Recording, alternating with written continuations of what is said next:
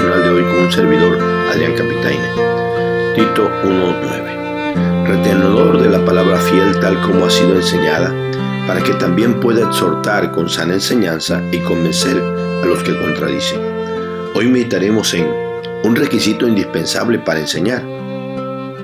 Ya hemos visto que en el capítulo 2 varios consejos da Pablo a Tito cuando lo dejó en la isla de Creta para que corrigiese lo deficiente, lo deficiente y estableciese ancianos en cada ciudad.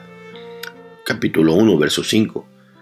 Esto nos da a entender que en cada ciudad había una iglesia establecida, pero que dichas iglesias tenían cosas que debían corregir y estaban carentes de liderazgo. Y es por eso que hoy regresamos al capítulo 1 para ver cuáles deben de ser las cualidades que debían de tener esos ancianos presbíteros y pastores que Tito iba a establecer en cada una de las iglesias de Creta. Estas cualidades están descritas del verso 6 al verso 8 y todas son súper importantes. Pero al llegar al verso 9 en el que hoy meditamos, vemos que Pablo dice que él quería, hermanos, que los ancianos debían, primero, retener la palabra fiel. Dice el verso retenedor de la palabra fiel. Para Pablo esta no era una opción, sino que quien quiere ser anciano debería tener con él la palabra fiel. Y no era tanto tener una Biblia, pues toda la Biblia como hoy la tenemos no se completaba entonces. Pero sí era que el mensaje fiel de la palabra de Dios estuviera en sus corazones, que fuera parte esencial de sus convicciones. Pablo le escribió a Timoteo en 1 Timoteo 1.15, cuál era esa palabra fiel y digna de ser recibida por todos, que Cristo vino al mundo a salvar a los pecadores.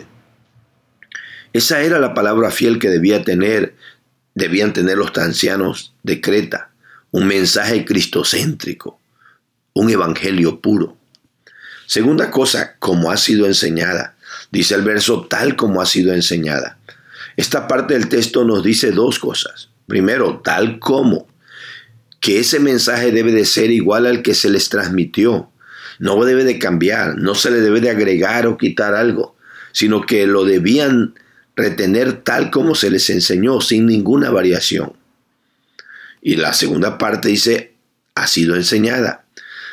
Estos ancianos, para poder cumplir con su responsabilidad, primero debían de haber sido discípulos, debían de haber sido instruidos en esa palabra fiel se les debía de haber enseñado esa palabra fiel, ya sea en una escuela bíblica formal, que es lo mejor, o en una escuela informal, pero la palabra fiel se, se les tuvo que haber enseñado y, y ellos la debían retener antes de seguir ejerciendo el ministerio.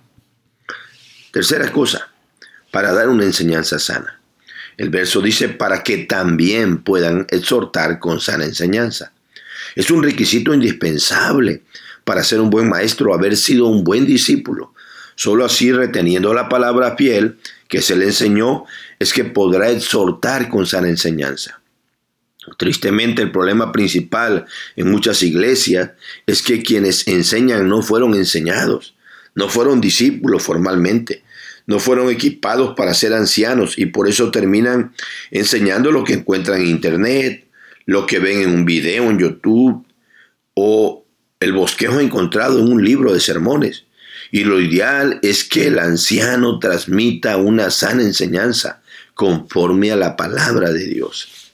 Cuarta cosa, para convencer a los que contradicen. El verso dice y convencer a los que contradicen. En el ministerio, los ancianos se encontrarían a muchos opositores al Evangelio y sobre todo en Creta, habían bastantes, los cuales Pablo describe en los versos 10 al 16 del capítulo 1. Es cierto que quienes convencen de pecado al incrédulo, a cualquier opositor, es el Espíritu Santo, Dios. Pero la herramienta que él usará será la sana enseñanza, la palabra fiel, el evangelio puro que el anciano o pastor o algún hermano estará enseñando. Veamos las lecciones prácticas. Hermanos, Independientemente si eres anciano o no, es importante que por encima de todo procures retener la palabra fiel. Y si hay un llamado a retenerla, es porque es fácil desviarse.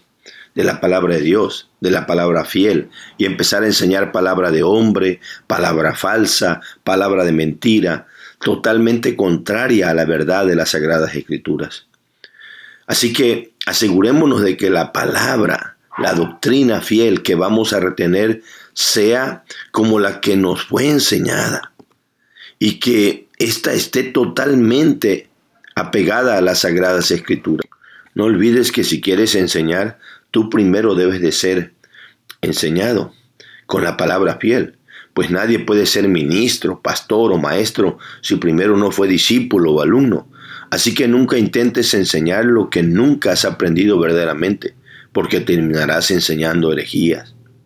Hermanos, oremos por tantas iglesias que tienen pastores que no recibieron una formación o capacitación ministerial, pues no fueron enseñados para enseñar, no fueron discipulados para discipular, y ni siquiera conocen la palabra fiel, la palabra digna de ser recibida por todos. No conocen el Evangelio. Dios tenga misericordia de ellos porque normalmente enseñan herejías y mentiras.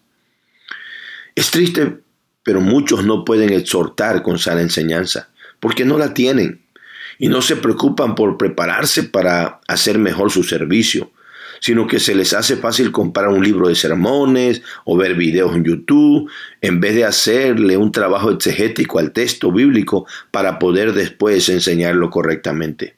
Pidamos a Dios que nos dé de la sabiduría y capacidad y autoridad que solo Él da, para que con una buena enseñanza y el poder del Espíritu Santo podamos convencer a los que contradicen, pues si no es con su ayuda, nosotros solo jamás podremos hacerlo.